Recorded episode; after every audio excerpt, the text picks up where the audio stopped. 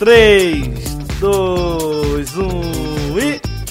O Mads não escutou esse barulho porque ele é patrocinado pela Nvidia, supressão de barulho, inteligência artificial. É. Olá, sejam bem-vindos a mais um Quack Clube de Jogos, edição Eu não vou pra missa há muito tempo. Eu sou Cosmos e aqui comigo estão Storm Blasfêmias. e também está o Mads. As únicas vezes que eu vou pra igreja é quando tem missa de sétimo dia de parente morto. Eu, eu costumo ir pra missas de casamento e de formatura. A última missa que eu fui foi a do sétimo dia do meu avô.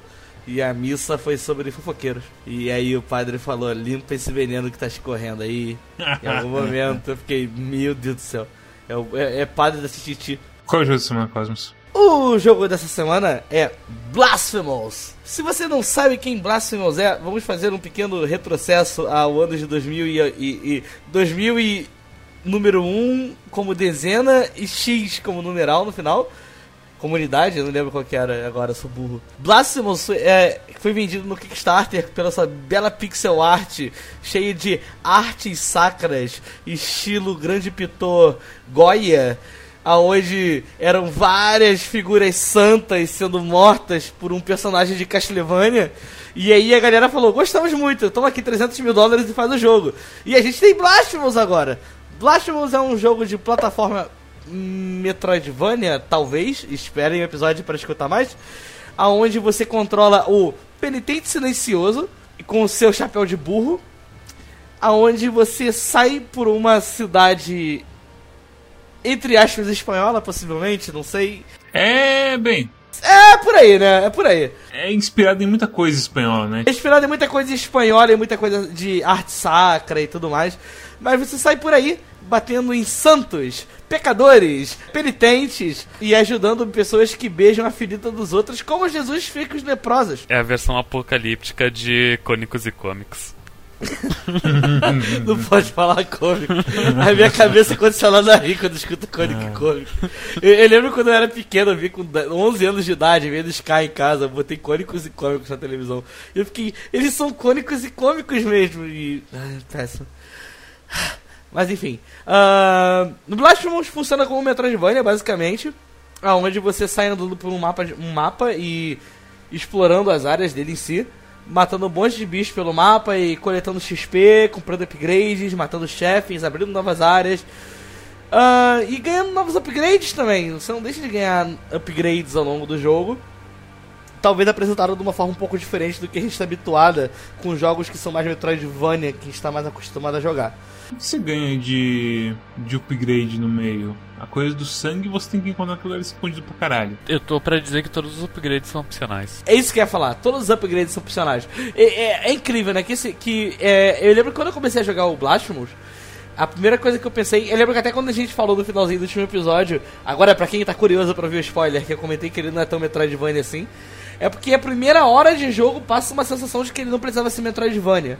Ele parece um ele tem uma um- porque assim, eu fui criado com o Super Nintendo e eu não sei se vocês tinham essa coisa também, esse de que galera mais tranquila tinha Super Nintendo e os caras que queria pagar de adultão Edge tinha ah, Mega Drive, que geralmente tinham jogos com arte mais, mais malvada, essas coisas assim. Eu nunca tive amigos com videogame o suficiente pra, pra ter esse tipo de estabelecimento. Os, me- os meus vizinhos, eles, to- eles todos tinham Super Nintendo. Eu acho que é coisa de cidade do interior, que geralmente tinha uma coisa mais que o pessoal falava que jogo de Super Nintendo era mais de criança e de Mega Drive tinha mais arte grotesca, tipo jogos de ninja maluco lá que esqueci Isso é nome, verdade. Street of Rage. É, não, não tá muito longe, né? Mas enfim. A Sonic muito mais adulto que Mario, inclusive. Pô, Com é- certeza. Nem me fale. Nem me fale. Não, não, não vou entrar nesse quesito. Criancinhas jogam Mario, adultos de verdade que jogam Sonic, sabe? Não enfim. gostei, deleto. Deixa pra lá. Qual é seu jogo favorito? É Kirby, cara. Fica na tua aí.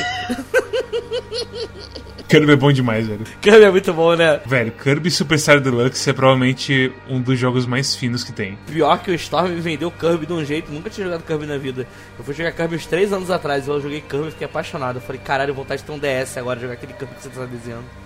Inclusive os que saíram pra DS também são bem bons, os novos. É, eu acho que não tem nenhum Kirby ruim, na verdade. Eu acho que deve ter só que é meio spin-off. O, o Kirby de DS é de 3DS.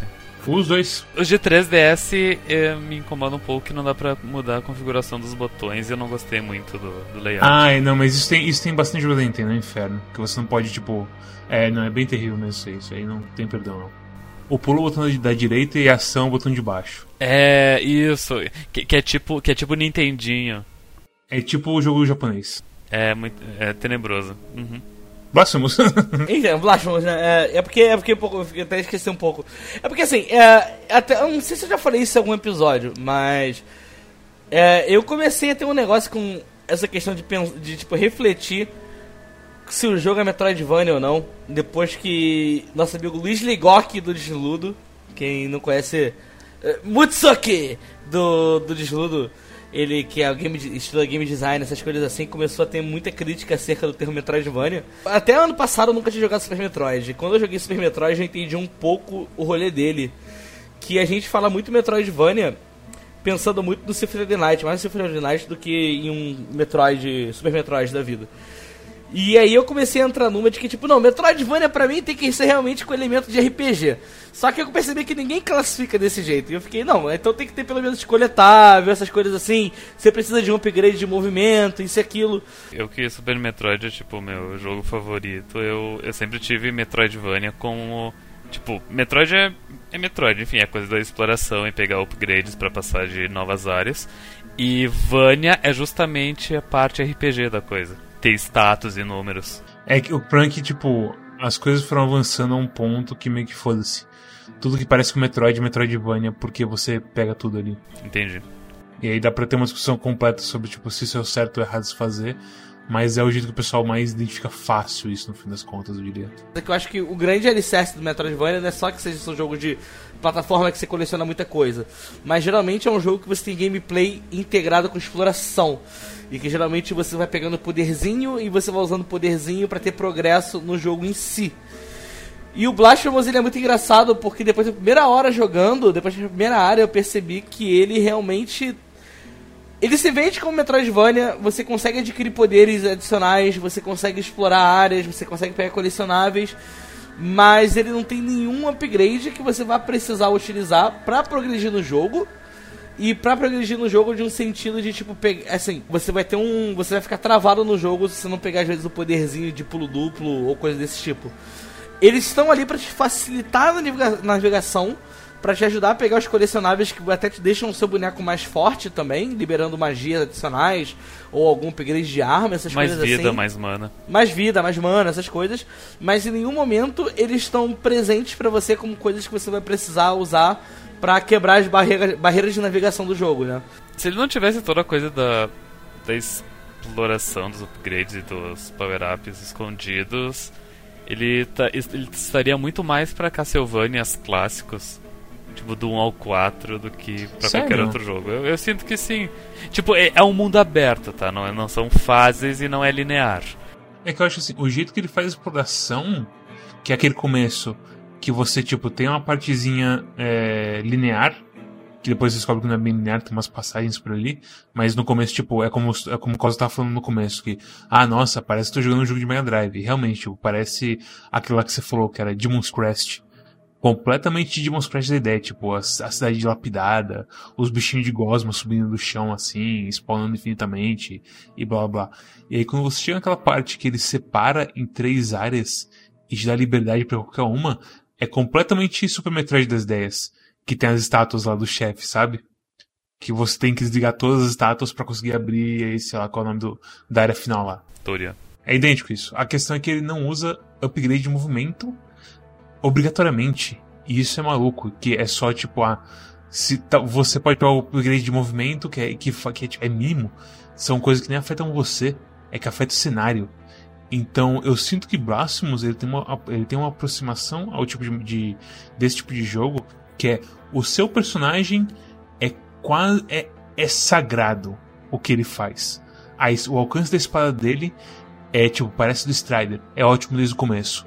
O jeito que ele corre e pula é satisfatório, não é nem lento nem muito rápido. O pulo dele é um pouquinho assim desafiador você usa toda vez, mas ao mesmo tempo ele não toma knockback. Então, o personagem de Blasphemous, ele é sólido pra cacete. Ele sim, ele de você controlar. ele é tranquilo de controlar na maior parte das vezes. Então, e eles escolhem não fazer isso e não fazer nenhum upgrade. E eu acho que isso é muito melhor do que muito jogo que você começa a parecer um tijolo vivo. E você, eu vou pular, eu não consigo. E aí você fica caído assim na, na bordinha porque você não consegue subir na porra do negócio. Verdade, isso, isso eu concordo com você. Mas, é, mas, é, mas é um negócio que às vezes eu também tipo, fico meio pensando, porque assim, uh, tem um segundo elemento nesse jogo que a gente não comentou ainda, mas ele tem uns elementos Souls-like. O que, que é o elemento Souls-like? Que é tipo, pra quem não jogou Dark Souls, assim. O negócio que eles fazem é que existe punição para você morrer e que até você chegar no checkpoint do jogo, que são as bonfires, que nem no Dark Souls, que são pontos que você entra para curar a vida e tudo mais, o jogo ele não vai dar, fazer os inimigos voltarem. Eles voltam na hora, na verdade, né? É, eles voltam depois que você senta na bonfire, na verdade, eles não voltam, é. Não, tem uns que voltam na hora e tem uns que não voltam. Sim. Não, não, não. Os únicos inimigos que no jogo inteiro que eles não ficam fazendo isso é só na área da, do quadro lá que é bem específico, é o inimigo que você nem mata, que é a estátua. Mas inimigos não voltam não. Matou, matou o inimigo, até você sentar na bonfire não volta. Eu tenho quase certeza que tem uns inimigos que se você só sobe um pouco a tela, o bicho já volta. Não, não volta não, mas que isso. É literalmente igual a Dark Souls. Eu queria que o jogo ele fosse mais, tipo. É, é, é coisa pessoal minha. Mas eu acho que ele teria sido muito mais interessante, muito mais bem sucedido se ele tivesse tirado esse elemento de exploração e talvez tivesse feito um jogo mais plataforma. Talvez igual Demon Crash, que nem o que nem a estava falando, de tipo, você seleciona fases que você tem tipo uma movimentação, tem segredos escondidos, vai pegando coisas, você leva pro mapa principal onde você pode dar upgrade e tudo mais. É, tipo, a, a diferença de, de Demon Crest para esse jogo é que Demon Crest é um tem um mapa, tipo um mapa de RPG mesmo, tipo um Final Fantasy da vida que tu sobrevoa ele, daí tem várias fases e tu vai indo fase por fase. Enquanto nesse jogo é um mundo aberto, como se fosse um Metroid ou um Castlevania, ou enfim, tem um, tem um minimapa, vários quadri, quadrinhos, quadri, vários quadriculados e tudo mais. Faz tempo que eu não jogo Demon Crest. Demon Crest tinha coisa de tipo pegar upgrades para ir passando de cada, cada uma das partes. O que eu lembro é que tinha os poderzinhos do demônio. Eu me lembro que tu se transformava em demônios diferentes, né? É, Agora eu não lembro como que eles faziam, você te forçavam a usar isso. Mas eu, eu, me lembro que eu, eu, eu, gostei muito de Demon Crest. A coisa mais Souls-like é os, é os pó de ketchup, né? É porque a parada que eu tava comentando é porque você, se você acaba tentando abraçar esse lado mais de jogo de exploração dele, você percebe que ele é um jogo que ele fica meio chato porque você começa a perceber que assim, às vezes você está explorando de uma área para outra e você vai matando os inimigos no caminho, e você volta para fazer um negocinho, vai fazer não sei o que, e você começa a perceber que se você não senta numa bonfire, fica um jogo muito morto, sabe? Tipo, não tem nada. Na verdade, eu acho que o problema disso não é nem tipo a coisa de bonfires. Aí vem a coisa de que, tipo, o mapa não tem muita coisa de fast travel e de facilidade de você se mexer em lugares que você já foi. Isso para mim, tipo, pra mim a coisa Souls Likes não pega nada, nada, nada comparado com isso aí. Porque isso aí realmente faz o jogo ficar extremamente mais lento. Eu acho que teria, tipo, se tivesse. Se toda parte que tem, tipo, uma bonfire fosse, na verdade, também um lugar de você poder fazer tudo, e de você poder se transportar para cada lugar, o jogo ia, ia perder, assim, umas 5 horas de busy work, de eu ficar correndo de um lado pro outro, sabe? Coisa mais morta mentalmente de só ficar limpando o mapa. Não limpando o mapa, de só ficar, tipo, fazendo translado mesmo, que é terrível. Porque depois que você passa por um mapa uma vez, você entra com a mentalidade de saga de jogar Dark Souls, tipo, eu vou só correr e bater no bicho que tá na minha frente. E nada assim. Você não tá pensando em mais nada no jogo. Você tá só indo. E é terrível. Eu, eu me incomodei com isso em diversos momentos, assim, que você tá comentando de não ter esse fast travel e tudo mais. Mas eu ao mesmo tempo. Eu não sei também se é, é, é síndrome de já estar tá acostumado depois a andar, sabe? Que saber o caminho. Mas eu comecei a achar o jogo meio pequeno também, assim. Não sei se pode ser coisa da minha cabeça, assim. Uma coisa que acontece muito nesse jogo é que realmente ele tem. Eu acho que ele tem só cinco pontos de teleporte no mapa inteiro. Mas o que acontece é que, por exemplo, a biblioteca, tá? Tem um ponto de teleporte na biblioteca. E daí se tu vai explorar a biblioteca, tu faz todo um zigue-zague enorme pela biblioteca e tem muitas áreas vazias que depois em retrospecto tu se questiona por que colocar todas essas áreas vazias. Enfim, e daí tu, até que tu faz todo o zigue-zague e chega num ponto onde tu adiciona uma alavanca e daí tu cria um caminho que é uma linha reta para tu chegar para a próxima área. Igualzinho Dark Souls. e se tipo, se tu segue essa linha reta, meio que uh, entre aspas justifica ter poucos teleportes. Porque tipo, diferente de, porque pensa, pensa Castlevania os os 2D mais recentes, tipo, pega os 3 de DS, sabe? O Area of Night, talvez.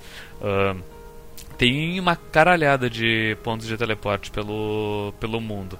Mas em Castlevania não tem essa coisa de abrir atalhos. De vez em quando tem algumas portas que você sobe de um lado. E upgrades também que deixam você passar por um, por um lugarzinho mais limitado, mas é, realmente não tem muitos não. Então, então por isso justifica ter todos os teleportes e nesse por ter os atalhos também justifica ter poucos teleportes. Eu particularmente não me incomodei muito com a falta de, de teleporte.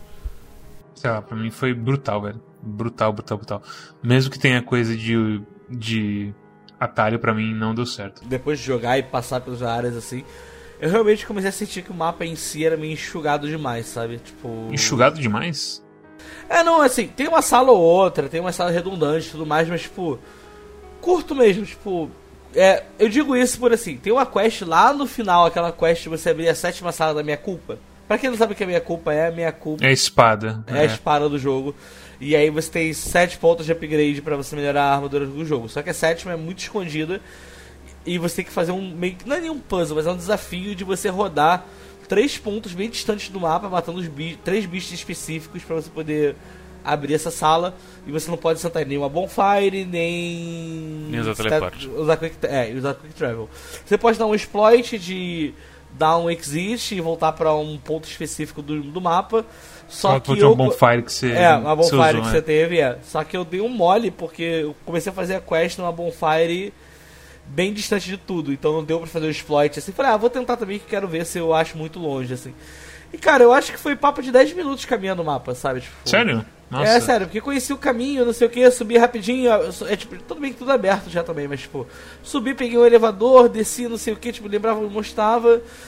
E eu achei bem rápido assim, eu falei, cara, não é tão bicho de sete cabeças na minha cabeça quanto ele era, sabe? Pra mim não é nem que é bicho de cabeça, pra mim é que é, é demorado mesmo.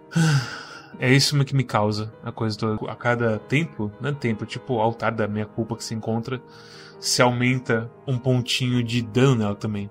Que eles não deixam muito claro que é um ponto de dano também, mas é. E as skills da minha culpa, tipo. E Tem umas boas. a do, o do Hadouken de sangue é bom. E a da estocada é só aquele chefe lá que eu acabei usando. Olha, eu vou te falar, cara, que existiram duas skills, eu não lembro de ter usado muito. Porque tem um negócio até que inclusive é uma reclamação que eu não entendi pro balanceamento do jogo, que deixa você comprar quarto, quinto hit.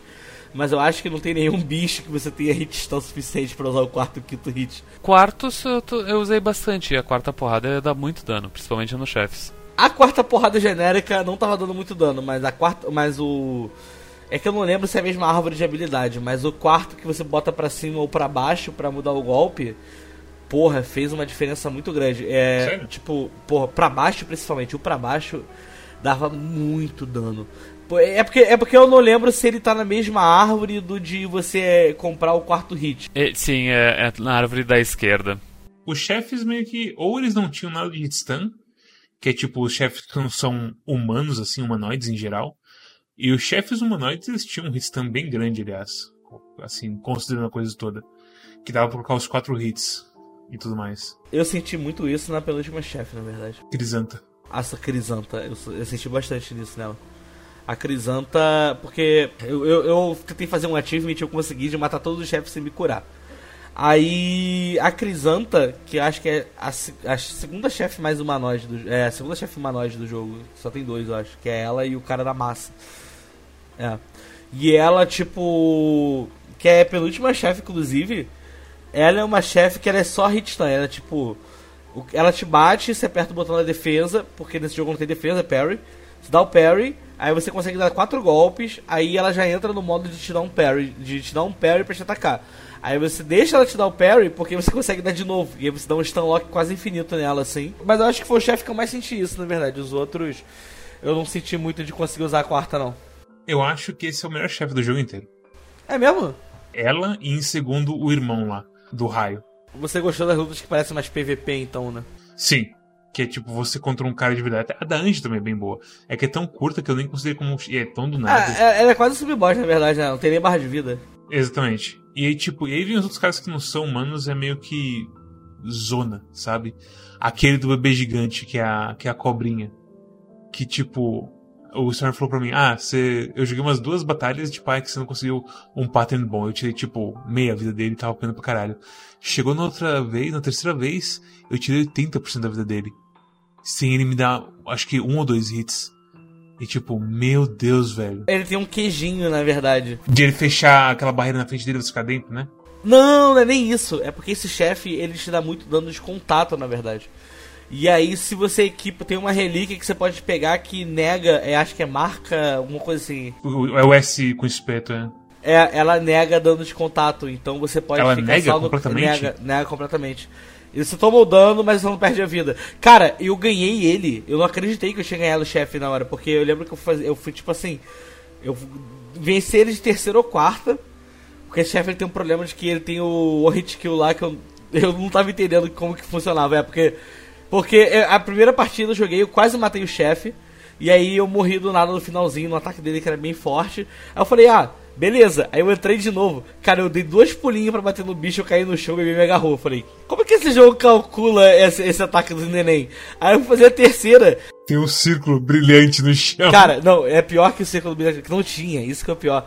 Sabe o que eu Como tava tinha? fazendo? Não tinha, eu juro pra você.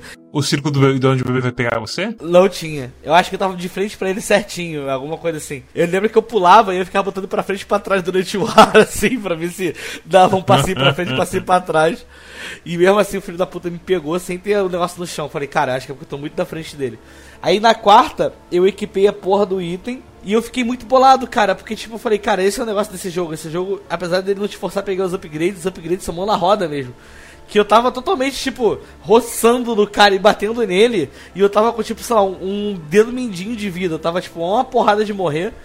E a minha vida não descia de jeito nenhum. Eu falei, não, tô perdendo pouca vida. Só depois que eu me liguei que, que o negócio era, tipo, contato com o bicho. E eu fiquei, caralho, cara, realmente eles honraram com a palavra deles aqui. Porque esse chefe foi bem tran mais tranquilo do que eu imaginei que fosse se eu tivesse sem isso. Mas eu acho que esse. Eu acho que essa cobra é provavelmente o pior chefe. Hum, eu não sei qual que É é. de tipo mais chato e, e genérico, no caso. É. Mas assim, é mais monstro de jogo de Mega Drive que pode ter, sabe? Pode ser, isso é verdade. Foi uma luta, sabe? O do o Rude, o, o padre morto carregado pelos Rude com o braço peludo foi da hora. Pra quem não sabe, Rude é um cara do Magic que tem os braços peludos e faz piada disso da hora. E abre cartas. E abre cartas. Foi da hora, tipo, quem mais que tem? Aqueles do. O, o, te, o Tem Piedade, que é aquele bichão. Foi legal também. É o melhor chefe do jogo pra mim. Aquelas três mulheres que se fundem Qual no que era o nome? Tem um que é 10 alguma coisa e outro que é 3 alguma coisa. É, o, ele é o Tem Piedade. O Tem Piedade é o, é o bicho do Bloodborne, que ele tá lá no colo da santa e joga a cabeça. É, não é que é 10, é Tem. Onde tem. Tem piedade é o Caprademon? Isso. Pera aí, é, é tem de ter mesmo. Merda, É. eu odeio, eu odeio, moleque, eu odeio isso, é que nem japonês. tipo, cresci a vida aprendendo inglês. Aí pego todos os jogos, ah, pra ser inglês agora, posso jogar os jogos. Aí do nada, tipo, não, cara, não é 1010 o nome do boneco do Naruto, é tem tem mesmo, que no Japão existe tem. Eu fico, tem o caralho, meu irmão, vai tomar no cu, não. Tem piedade, não é 10 piedade, não, não, é 10 piedade.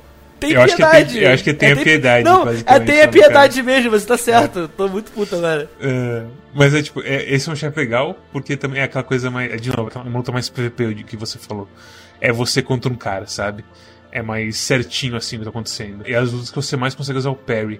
Com exceção da- das três mulheres que uma luta de Metal Slug, que é bem daorinha também. O parry, eu acho que, tipo, eu, eu esqueci de usar ele um tempo, porque eu comecei pela área que era mais. Como se fala? Que era menos usável o parry, que as montanhas que tem o fantasma, tem o, corninho que dá mão. Que o corninho que dá mãozada eu tava usando a- o parry. Eu não sei o que aconteceu depois, mas eu fui pra uma área que, tipo, eu esqueci completamente de usar o parry. Não sei se foi a montanha ou se foi algum outro do, das iniciais, mas tipo, apagou o conhecimento do parry. Só quando alguém no stream falou, ah, lembra de fazer o parry, acho que foi até o Storm se bobear, que eu, que eu comecei a usar de novo, tipo, o parry desse jogo é fácil de executar e é gostoso ainda por cima. O personagem básico do jogo é muito forte e muito gostoso de usar. É só as coisas em volta, assim, que, que me deixa meio puto com, com o jogo em geral. É, sei lá, esse jogo. É um jogo estranho mesmo, porque a gente vem de Death's Gambit, a gente vem de Hollow Knight, e esse é um jogo que, tipo, é meio que no meio. Não faz nada assim de muito horrível, mas você fica com putz, você podia ser ótimo. E não é. Toda vez que vocês falam do o cara da massa, eu penso no italiano. Mas, mas não é o cara. mas não é o cara da massa. É, é, Do cara do pastifício. é a massa, no caso, a, a Morning Star, né? Não porque Morning Star é com espinhos. Eu quero, eu quero pedir um socorro rapidinho. Posso te cortar só pra pedir uma ajuda em relação a Morningstar? Porque eu queria que alguém que estivesse escutando esse episódio virasse pra mim e me desse uma explicação do nome Morning- Morningstar. Porque Morningstar na minha cabeça é alguma referência a Lucifer. E eu fico muito. Por que que a, a galera chama a massa com espinho de Morningstar? Eu não consegui buscar uma origem desse A nome. minha teoria pessoal é porque quando você vai bater com a Morning Star, ela vem de baixo pra cima da visão da pessoa que tá apanhando. Igual a o sol nascendo. E Pode aí ser. talvez seja isso, mas é um chute bem selvagem, assim. Eu acho que é, uma, é, é literalmente porque é uma a bola cheia de espinhos como se fosse uma estrela. E, e, de- e tu vê ela de dia na batalha. Caralho, eu achava muito que. Eu fiquei. Eu tive um dia, uma época, que, velho, que me deu uma epifania desse nome que eu falei. Morningstar é que nem Lucifer, ele é a estrela da manhã. Meu Deus do... Lucifer é a estrela da manhã? Ele é a estrela da manhã, cara. Sabia não. É a estrela da manhã. Eu, lembro- eu sei disso por causa da música do Mars Volta, que é Estrela de la Manhã. Também tem uma, uma grande denúncia pra fazer sobre esse jogo. E Fácil. muitos jogos do, do tipo. Por que, que o último Fácil. chefe desses jogos é sempre o. a porra do. do inimigo gigante que fica atrás e tu escala ele pra bater num ponto minúsculo em cima? Qual outro jogo teve isso? Ah, é Hollow Knight. Meio que todos os jogos é assim. Hollow Knight é assim, sei lá, Mega Man X é assim, sabe? Eu não sei dar nome de- pontuais, mas tipo, é um fenômeno que acontece muito. É aquela coisa. Eu acho legal, mas o chefe final desse jogo é muito facinho. Eu achei todos os chefes meio fáceis, assim. Eu acho que todos os, os chefes desse jogo são feitos na teoria do canhão de vidro. Que é tipo, é muito forte, mas muito frágil. Tipo, eu. O único que, tipo assim, esse jogo, ele me comprou. E eu fiquei muito chateado que eu percebi que os chefes não eram tão fáceis e, tipo, não tão fáceis, tipo, tão legais de jogar contra. Porque o primeiro chefe que enfrentei foi o Tem Piedade. E eu acho que o Tem Piedade é, é o chefe mais legal do começo do jogo, assim, pra mim. Ele é muito bom. E os outros chefes, não é que sejam ruins, mas, tipo, tem aquelas. As irmãs, três irmãs que vocês comentaram, que eu não lembro o nome delas. Três. Irmãs é legal também, mas não é tão. É bem legal, mas não é tão quanto Tem Piedade. Porque o Tem Piedade ele foi um chefe que eu senti que eu tava bolando estratégias contra ele diferentes. O Tem Piedade, nossa, eu tipo, acho que na minha. Eu, eu demorei umas 10 runs, umas 10 tentativas pra matá-lo.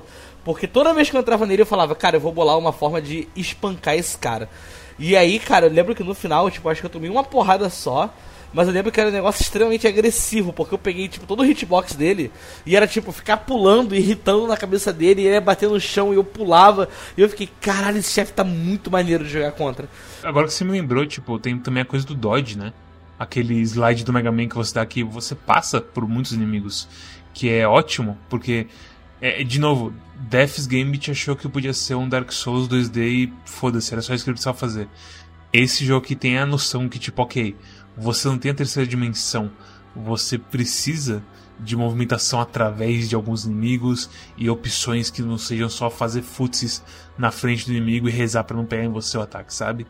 E, e é bem feito pra caralho isso. O Tem Piedade foi o primeiro boss que vocês dois lutaram? Não, o meu foi a porra da mulher com a, com a cara queimada, que é aquele inferno de, de bullet hell do cacete. É porque, é porque tipo, a- essa experiência do Cosmos com o Tem Piedade foi a experiência que eu tive com as três. Eu não sei o nome da. É Três Lamúrias? Qual que é o nome da. Mas enfim, é só, é só pra comentar que o Tem Piedade foi o teu primeiro chefe e as três. E Três Angústias foi o meu primeiro chefe e essa tua experiência que tu narrou do Tem Piedade foi a minha experiência com as Três Angústias, essa coisa de ir descobrindo o chefe, indo aos poucos. E eu sinto que isso se dá muito pelo fato de que os três primeiros chefes do jogo, que são esses dois mais a, a mulher da cara chamuscada, eles. Tu pode ir neles em qualquer ordem. E eu sinto que eles uh, tentaram deixar os três balanceados, equilibrados, para que realmente tu pudesse ir em qualquer um deles como o primeiro. Sim, porque é o ponto e, mais fraco, né? E inclusive o meu maior desafio jogando esse jogo foi a, a primeira, as duas primeiras horas, justamente porque eu me sentia muito fraco e eu sentia que os meus esforços não estavam levando a lugar nenhum. Mas aí, depois que tu vence o primeiro chefe e tu pega os dois, três primeiros upgrades de vida e mana e começa a pegar alguns itens, tu começa a ficar mais fortinho e e tu pega gosto pelo jogo, sabe? E e, e, e, também tem, e também tem aquela coisa do o meme de Dark Souls de ah, get good, sabe? Se tu tá tendo problemas no jogo. Então, é aquela coisa, tipo, tu vai melhorando com o jogo ao mesmo tempo que o jogo também vai te dando umas facilitaço facilitações e se torna agradável de jogar. Sim, sim. Você passou pelo sofrimento e agora você tem um gosto do jeito ficou mais fácil, sabe? Sim, e, é, e, e enfim, é, e é a soma dessas duas coisas. Uh, é. Os upgrades sim, sim, sim, do jogo, que são upgrades simples, tipo mais vida e mais mana e, e mais força e alguns modificadores de. A maioria do, dos. dos. dos pedaços de rosário, que são os equipamentos do jogo, eles são. são de defesa, tipo, um é defesa de fogo, defesa de. Magia, elétrico. raio. É. E, e daí tem as coisas tipo, ah, tu fica invulnerável quando tá se curando, que, que é muito bom. Que é e, e, é. e, outras coisas assim. Uhum. Uh, mas. Mas enfim, é, é muito curioso como um jogo que se eu tivesse jogado só ali as duas horas, eu daria uma nota muito baixa e diria que não consegui ir pra frente. Mas como eu insisti, eu acabei fazendo 100% do jogo. Sabe? Realmente é, há uma dicotomia de, nesses dois nesses dois uh, extremos que eu sofri no jogo que é, que é muito curioso. No nosso Discord, não me lembro quem comentou que Aliás, não, não foi nem no Discord, foi no teu stream. Foi um dos caras do Desludo que disse que, ah, joguei 15 minutos disso aí, mas não deu. Não sei se foi Samuel PX ou outra pessoa. Eu acho que foi o Surox, na verdade. É, ele disse, tipo, ah, joguei 15 minutos, mas não deu, não rolou. E tipo. E eu sinto que esses 15 minutos dele provavelmente foram os. Eu também tive esses 15 minutos, sabe? Mas eu. Mas eu fui um pouquinho mais teimoso e de certa forma eu fui recompensado por isso. Eu, é aquele negócio que eu comentei no começo e eu acho que eu tenho que trazer a volta de novo, que tipo. A tona de novo, a volta de novo, a tona de novo. Que é um negócio que, tipo, eu senti muito no começo dele e eu senti até. Acho que até eu começar a entrar um pouco no buraco de ficar brigando colecionável, porque é isso que eu gosto de fazer da vida. Que se esse jogo tivesse focado em ser um jogo mais voltado para ser um jogo de fase, plataforma assim, ele eu acho que ele teria sido mais bem lembrado do que se ele tivesse se vendido com o Metroidvania, o que ele claramente não é. Ele é tipo. Ele tem, ele, ele, você pode jogar ele com Metroidvania, você pode ignorar todo o aspecto Metroidvania dele e só jogar o jogo, tipo, de chefe em chefe, sabe? E. Eu acho que ele ia ser mais bem sucedido se ele fosse assim. Porque ele tem um puta visual, ah, e ele é gostoso. Ele é tipo assim, ele é redondinho o gameplay, ele é, ele é bom. Mas ao mesmo tempo aquela coisa, ele tipo. Por ele ter coisa de meio Dark Souls e Metroidvania ao mesmo tempo, de mapa que você vai explorando, vai fazendo as cores, isso e aquilo, tem umas horas que fica meio chato e ao mesmo tempo, tipo, você sente que você tá numa redundância ali, você não tá explorando novas áreas e tudo mais, você tá só fazendo o mesmo caminho pra esquerda e pra direita para ficar procurando colecionável. E, enfim, é, fica repetitivo rápido. Então, eu acho que se ele fosse uma coisa, se ele se vendesse mais como uma plataforma mesmo, ele pegasse as áreas, recheasse com mais inimigo e deixasse o combate dele, que é bom, cantar, eu acho que talvez ele fosse melhor. Eu acho que, eu é acho que é coisa, tem vários jeitos de falar, ah, seria melhor se fosse assim. Eu acho que, que é mais fácil eles simplesmente melhorarem o que eles já têm do que mudar completamente a direção que eles estavam. É, pode ser também, tipo. Sei lá, é complicado isso porque no, entra naquele mérito de coisas que não foram feitas, mas e se tivesse sido feita? Eu sinto que o combate tá. Tá ok, na, tá na quantidade certa, o que eu mudaria talvez fosse que, uh, mudar como é a, as a, as plataformas do jogo, tipo o, o, jogo de movimentação e pulos. Uh, por exemplo, eu removeria completamente todos os insta-kills, sabe? De, de Sim, buracos e espinhos.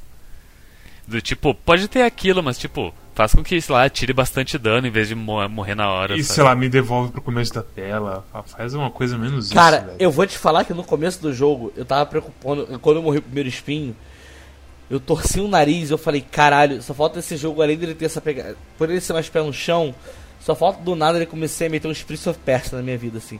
Uns puzzles de pulo meio maluco, umas coisas meio tipo. Que não é maluco, tipo, maluco de, de difícil, mas é maluco porque tenta ser muito realista e é meio que um puzzle, tipo, pisou no lugar errado e vai ser um espinho te empalar. Tanto que a primeira vez que aparece uma parte que é espinho que sai do chão, eu já falei em cima da cruz e falei, meu Deus do céu, eu vou morrer no primeiro deles, cara. Primeira coisa que eu gastei meu tempo fazendo, vou me jogar no espinho ali pra ver se eu vou morrer ou tomar dano. Aí tomou só dano, eu falei, graças a Deus, foda-se, aí saí tancando tudo.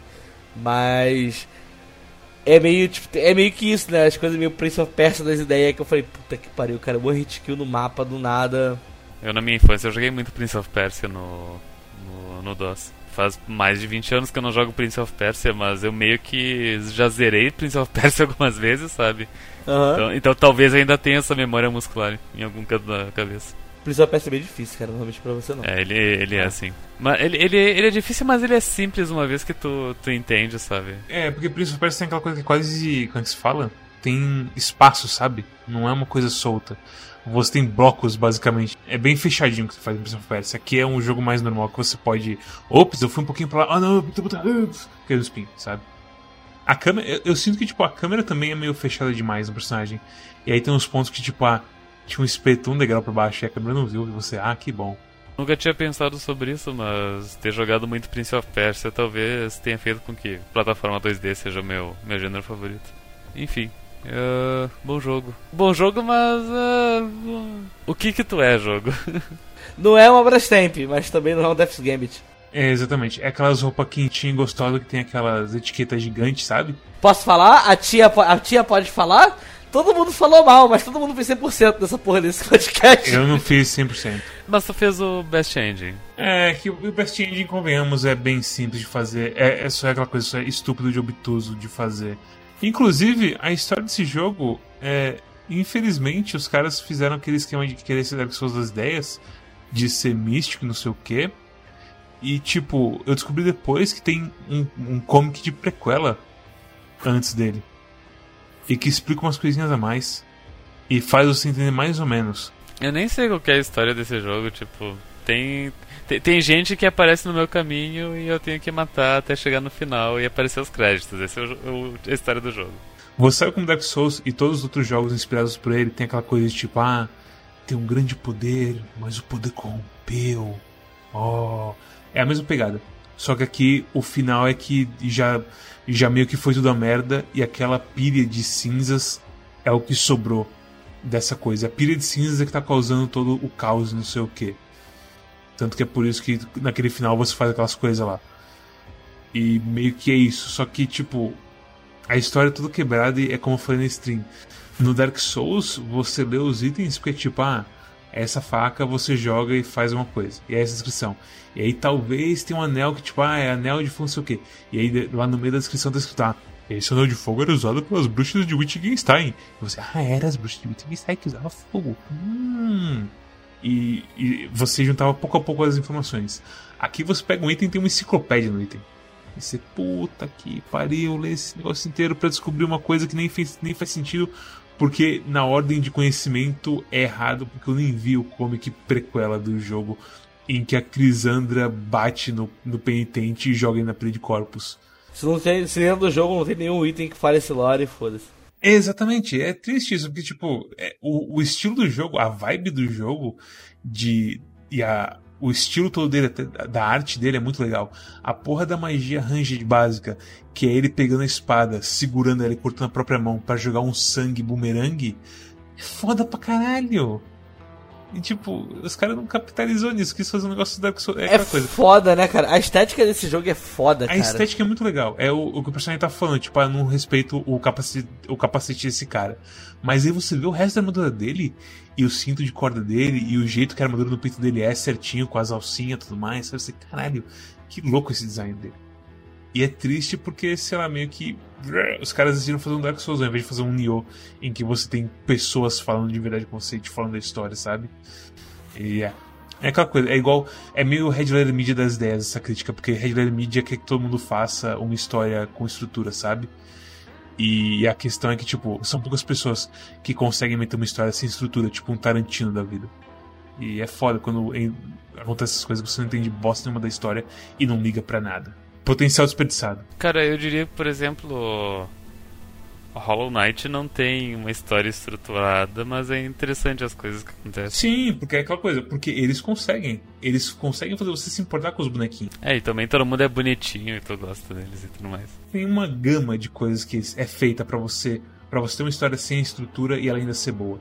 A questão é que quando você não faz essas coisas, a história sem estrutura deixa o, o jogador sem chão nenhum. Mas olha, por exemplo, o, o cara da massa ele, antes de, de tu lutar contra ele, ele aparece umas duas, três vezes e fala umas coisinhas meio. uns foreshadowing. E que tu não entende nada e tu, tipo, ah, apareceu esse cara falando um troço e foi embora. E tu, hum. é a coisa mais assim, como que se diz? Comédia assim do jogo. Que o cara, você entra no lugar, o cara vem depois de você e você não encontra o cara. E aí eu penso, tipo, ah, é porque eu morri. E aí o cara passou direto e não me viu voltando atrás dele depois, sei lá. Mas é, é estranho, é estranho. É um belo jogo, né, cara? Eu achei muito bonito, meu Deus do céu. Eu entendo esses caras terem conseguido comprar a ideia de que desse jogo pessoal. Vender a ideia desse jogo pessoal, na verdade, né? Comprar. Vender a ideia do jogo só com essa arte, porque. Cara, essa pixel art é. A direção de arte desse jogo, pode falar o que quiser do jogo em si, mas a direção de arte é tipo. Não dá pra falar mal, sabe? Os é... backgrounds desse jogo, velho. Cara, Aquela back... a montanha do Nossa. crepúsculo lá que você fica que é aquela, aquele brilho vermelho em tudo. Você, puta que pariu, velho. Cara, o negócio que eu queria conseguir fazer com mais facilidade nesse jogo são as. as não, não me bata. As Glory Kills. Porque tem umas Glory Kills que a animação. Aquela Glory Kill que você pega o fantasma do quadro, arranca o maluco pra fora do quadro e corta a cabeça dele.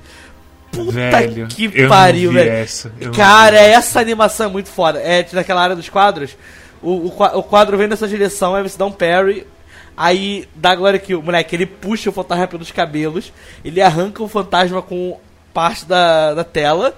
E ele segura o maluco assim, o maluco no chão, ele pega e degola o cara. Eu falei, velho, Tipo, e, e, é muito fora. Quando eu falo que é meio Prince of Persia das ideias também, que o Prince of Persia que tem muito essa. Eu não lembro se nem se o Prince of Persia era que era pixel art, se era captura de movimento, mas é tipo. Porque ele captura tudo muito perfeito, assim. E, cara, a animação dele arrancando o fantasma do quadro e degolando. Eu falei, cara, é lindo assim. Você vê os papelzinhos saindo. Caralho, cara. Eu não tipo, peguei essa, mas eu peguei muitas vezes a do cara que tem o. Como é que se fala? O candelabro longo na mão, sabe? Eu não sei qual é o nome daquilo. É um de cabelo comprido. Isso, isso, isso, isso. Que você joga ele no chão, pega as nossas velas, enfia no lado dele e começa a pisar na cabeça dele.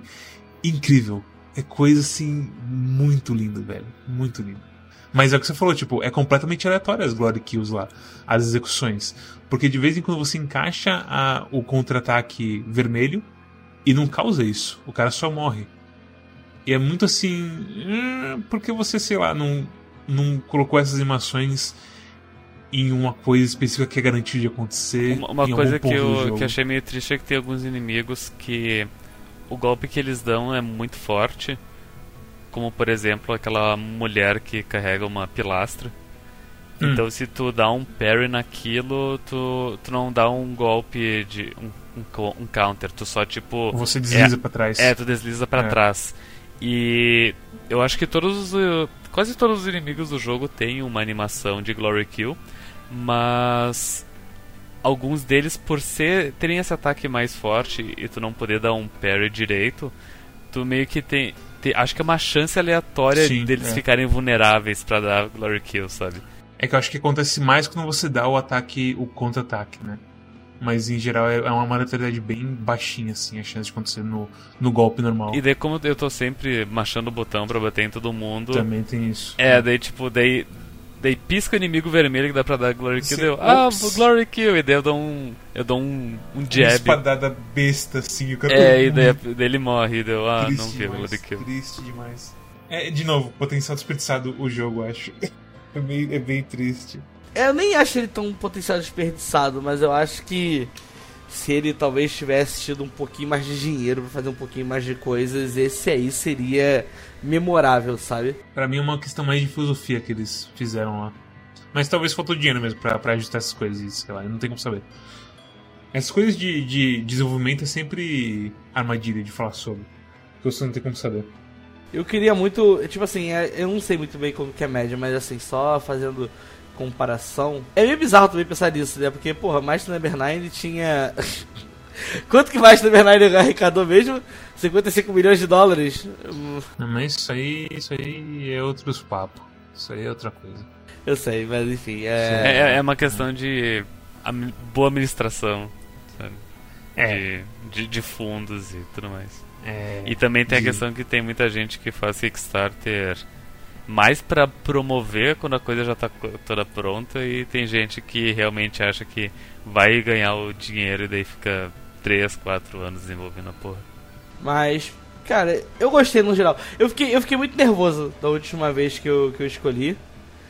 Quando eu escolhi esse jogo, porque na minha cabeça ele ia ser um jogo que, tipo. Eu tava escolhendo meio no escuro, eu tava com muito medo de vocês não gostarem. E, tipo, eu não joguei o Death's Gambit, então eu não sei quão ruim ele era. E aí eu fiquei, e aí eu fiquei muito preocupado de, tipo, meu Deus do céu, só falta estar escolhendo outro Death's Gambit, sabe? Tipo. Geffen Davis. Jeff David. Quando eu vi o Storm, tipo, um dia antes da gente falando, muito, ah, legalzinho o jogo, peguei 100%, eu só falei, não é tão ruim assim, sabe? Assim, o que eu vi, a única coisa que eu tinha de informação desse jogo é que, bem, tava todo mundo querendo jogar ele, porque tava muito tempo rodando por aí, rodando, tipo, informações sobre ele, e aí o Saga jogou. E eu lembro que, tipo, as- os trechos que eu vi do Saga jogando, que foram lá em Jondo, aquilo lá, lá do sino, ele tava completamente. ah. Eu pensei, puta merda. A parte de Jonda é meio foda mesmo. E foi justamente a primeira área que eu fui, então isso também contribuiu pra coisa que eu disse que as duas primeiras horas foram fodas. Você falando que tem, tem, tem invulnerabilidade pra névoa, e aí, tipo, quando eu fui lá, eu já pensei, nossa, se essa parte, sem saber que vai, que não, que vai ter um upgrade, deve ser tenebroso pra mente da pessoa. Vamos para recomendações então. Vou, vou, vou começar do cara que vai mais odiar pro cara que vai mais gostar, então vamos lá. Mets! Bora. Notas e recomendações para Blasphemous. Eu dou uma nota 7 pra ele, quase foi um 6. Foi só nessa conversa que eu percebi que eu gostei mesmo dele. É, a gente não falou sobre a música dele. A música durante o jogo e na stream, que eu jogo um pouco com som um pouco mais baixo, porque senão eu não consigo falar, porque atrapalha meus pensamentos. Ela tava meio, eh, é qualquer coisa. E aí eu descobri que tem no Spotify. E eu fui escutei a música no Spotify e é bem boa de verdade, sim.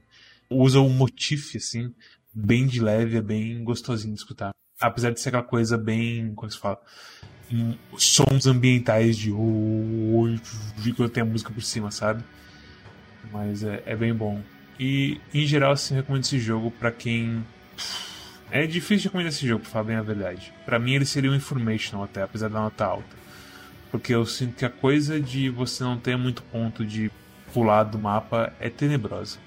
Eu acho muito lento. Eu reclamei, eu reclamei demais desse jogo que eu tava jogando, porque é difícil você encontrar o ritmo dele no começo, como a gente falou também. Quando ele fica mais fácil, tanto por causa do seu conhecimento quanto por causa das, dos upgrades, você entra no, no ritmo e vai em frente. E aí você prende algumas outras áreas, mas é tranquilo também. Uma coisa que a gente acabou nem falando é, é como os itens-chave do jogo eles são adquiridos de formas completamente obtusas. Item chave ou item de. Os modificadores, digamos, os... que não é, que não é necessário pra zerar, é? Não é, não é necessário pra zerar, mas tipo, é, é importante, né? Principalmente, principalmente a areia vermelha. Que é tipo, o que acontece é que você pode equipar só três por vez. É, e tem esse outro problema. Não, primeiro que tem que fazer um monte de. Tipo, tem que pegar três itens em lugares aleatórios do mundo para colocar num ponto certo lá. Que daí tu vai pegar um, um ovo e daí esse ovo tu tem que colocar numa árvore pegando fogo. Que eu não sei se o jogo dá alguma dica. Ah, é verdade, né? Eu nem... E daí tu sai É. e volta e pega o ovo chocado. E daí tu pega o ovo chocado e daí tu leva lá pra, pra terra lendária do sal, onde ele- o ovo é purificado. E daí com isso tu consegue trepar em Nossa. madeira. Que você só sabe porque tem a água lá e você tem um prompt. Se você, se você passar por demais pra lá, você se fudeu. Você não vai saber que tem porra nenhuma ali. Velho, isso me faz quase querer dar um 6 pro jogo, porque é tenebroso mesmo essa parte aí de querer. Enfim, e daí o jogo tem ao todo um, uns sete itens disso que te dão ah, habilidades passivas. Ah, tem uma que faz com que. que é a principal, que faz com que apareçam umas plataformas vermelhas pelo mapa que ajudam um monte. Principalmente para pegar itens. E tem um, um upgrade muito estranho, que é o do. o da linha dourada É, que ah, geralmente quando tu cai num buraco tu morre mas Sim. tu tem esse item da linha dourada em vez de tu morrer tu cai pra tela de baixo tenebroso. Tenebroso, velho. que deveria ser o padrão sabe desde o Quando, início quando né? eu descobri isso aí, quando você me contou isso aí, aliás, não que eu descobri, que eu não descobri porra nenhuma desses itens, porque eu nunca ia descobrir eles. Inclusive, se não fosse por é, aquelas dicas, eu provavelmente estaria muito mais puto com o jogo também. Porque é extremamente obtuso isso. Mas quando eu descobri isso, eu fiquei em um silêncio assim. Que nem foi assim por efeito comédico, assim. Eu realmente fiquei chocado com o que aconteceu ali. e, e outra e, e como eu disse tem tipo uns sete itens mas tu só pode equipar três por vez e não tem motivo nenhum pra isso Tipo, talvez esse da linha dourada, ok, faz sentido tu poder equipar e desequipar ele. Mas daí tem um que é tipo, ah, previne o dano de daquela névoa envenenada. Que tipo, por que, que tu vai desequipar isso, sabe? Nunca, nunca você vai desequipar isso. E te- tem um outro que te permite ler, ah, ver o que, que as pessoas. ah, o, o último pensamento de uma galera morta que tem pelo jogo. Por que, que eu desativaria isso? Só vai, tipo, vai sumir a fumacinha de cima dos É. corpos. E, e daí tu pega um jogo primordial do gênero como Symphony of the Night. Symphony of the Night tu podia ativar e desativar as passivas. Qualquer uma delas. Por que, que esse jogo não pode? Por que, que eu preciso. Eu, eu só posso equipar três por vez e eu tenho que ficar gerenciando o tempo inteiro do tipo, ah, agora eu preciso da névoa, ah, agora eu não preciso da, da madeira, sei lá, é, é, é- é abismal. Então tem muitas, tem muitas decisões estranhas da- de, de toda essa questão de do, dos upgrades de facilitação de movimento. E como o Cosmos bem disse, da- talvez daria para simplesmente ah, focar no, no combate, na progressão e de repente até fazer um jogo linear e ignorar toda essa coisa de tentar ser Metroidvania, que daria um jogo melhor. Ou, ou pelo menos não ser tão obtuso na- no- do jeito de adquirir essas coisas. Eu não sei, é muito estranho. Muito estranho. Muito estranho. Mas, enfim, já, já aproveitando essa abordagem, então, pra dar a minha, minha nova Pode dar, recomendação. pode dar. Tipo, eu, eu sinto que eu não fiquei maluco com o jogo, porque eu joguei ele com o mapa ali do lado, e fazendo 100% enquanto eu jogava. Uhum. E eu não tive pudor nenhum de ir atrás de como pegar todas essas esse- esses itens obtusos de adquirir. E tipo, eu, eu, eu vi as descrições de como fazer as coisas e só pensava, meu Deus, como é que uma pessoa iria descobrir isso sozinha? E daí eh, tem a coisa dos corpos que eles falam coisas que muitas vezes são dicas de como adquirir coisas, mas as próprias dicas são obtusas em si. Sim, sim. E É. e, e- e eu, eu, eu, eu fiz o mínimo de esforço pra pensar do tipo, tá, mas como que eu de- descobriria isso normalmente? Porque isso é uma coisa que eu tenho no- nos videogames, que às vezes, sei lá, eu, eu busco num guia a resolução de um problema que eu tô preso, e daí o guia fala só tipo, ah, a solução é essa.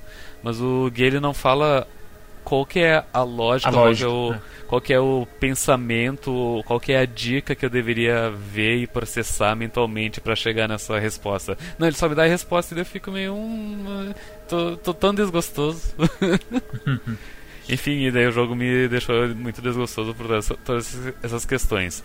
Mas é, é- é- e, é foda porque tipo, eu tava preparado pra dar um, um 8 pro, pro jogo, mas daí eu me lembro dessas questões que eu, que eu acabei burlando pela forma com que eu joguei o jogo, eu acabo dando um 7 pra ele.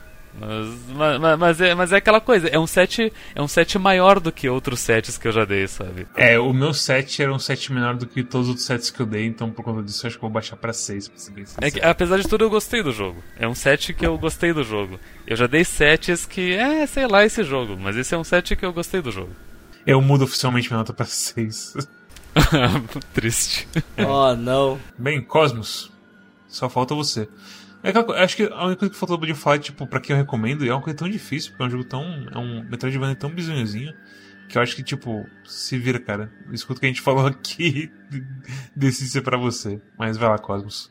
Sua recomendação em nota. Cara, então, eu na verdade eu fui meio que contrário, porque eu fiquei muito tempo pensando em dar um site pra esse jogo. Eu fiquei o tempo todo que eu jogava com ele.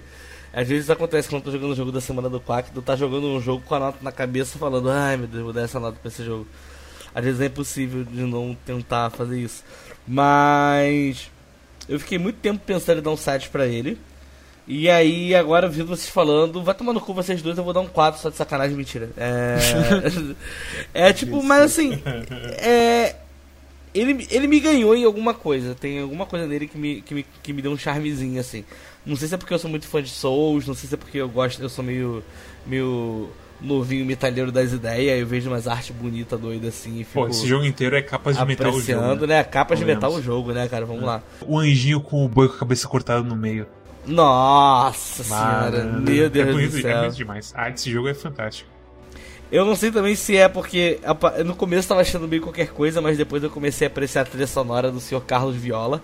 Eu não gostei, tipo, faz, é, é bem difícil pra fazer eu pegar 100% em jogo hoje em dia. Eu não peguei 100% nenhum Ori da que a gente jogou recentemente, que era muito bom.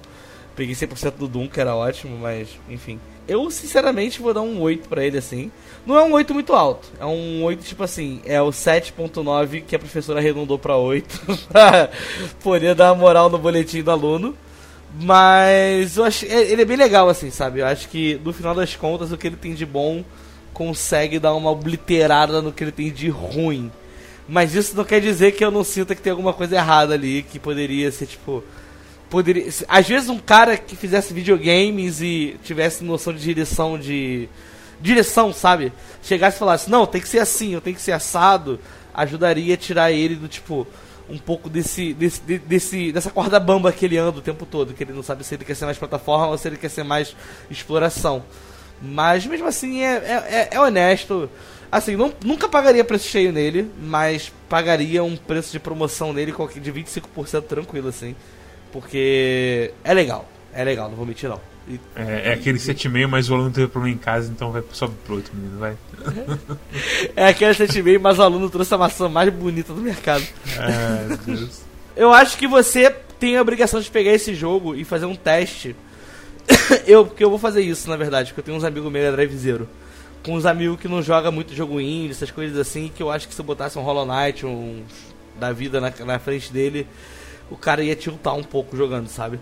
Então, eu acho que, tipo, meu amigo que tem Mega Drive aqui em Búzios, que gosta de jogar Mega Drive, de vez em quando para pra rejogar, e ele tem curiosidade de pegar um jogo não é recente para jogar assim, eu acho que é um jogo que talvez compre ele. Eu acho que é meio que isso. Se tiver um amigo que não tá muito habituado a jogar esses jogos mais Metroidvania da vida e gosta de jogar as coisas meio velhas, assim, que tem muita gente, a gente sabe, né? Tem muito jogador de Super Nintendo e, e Mega Drive perdido por aí, né? Na, na, nos, nos, círculos sociais. Os gamers anciões que estão esperando a flautinha do Hammering pra, pra levantar do, do seu sono eterno. Gamer antediluviano. Enfim, leva esse jogo pra, pra, pras velhas gerações.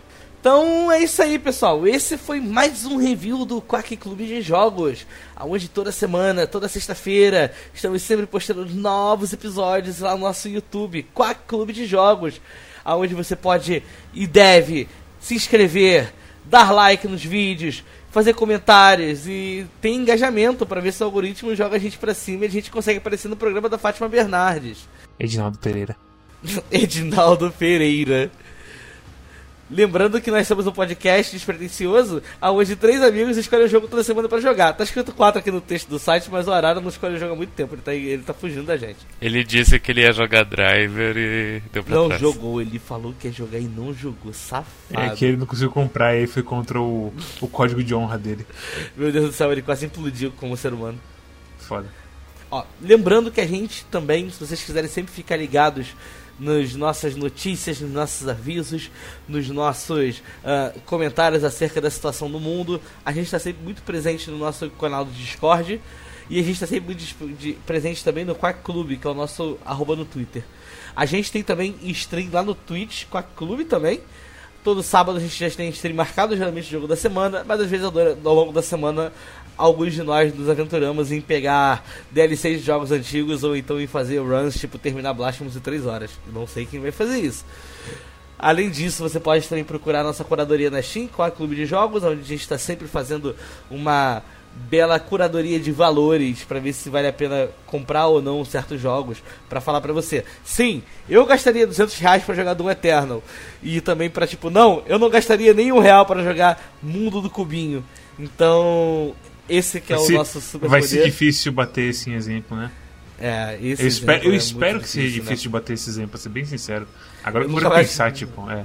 Eu nunca mais Terrível. quero jogar um jogo tão ruim na minha vida. É, exatamente. É A gente tem um RSS feed também, onde você pode entrar e simplesmente se inscrever em todas as plataformas de podcast do mundo.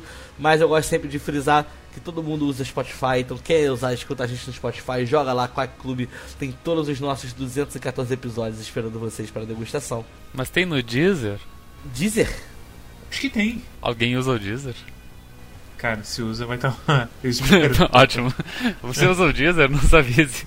O que é Deezer? Eu, eu sei porque no, na propaganda do rádio eles falam que tem no Deezer. Tem banco que tava dando Deezer de graça pros, pros clientes. Diz- é Junto- pago?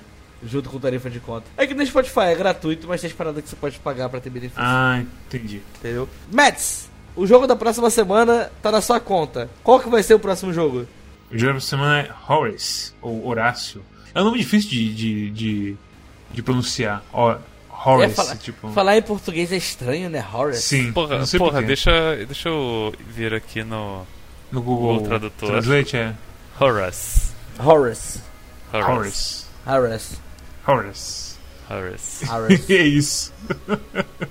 Obrigado quem assistiu até aqui e até a próxima. Tchau, tchau. Tchau, até mais. Como que fala tchau em latim? Tchau em latim é vale. Vale. Vale. Va- Vale. É, o meu tchau hoje vai ser estilo Blasphemous. Vale. Vale Eternatum.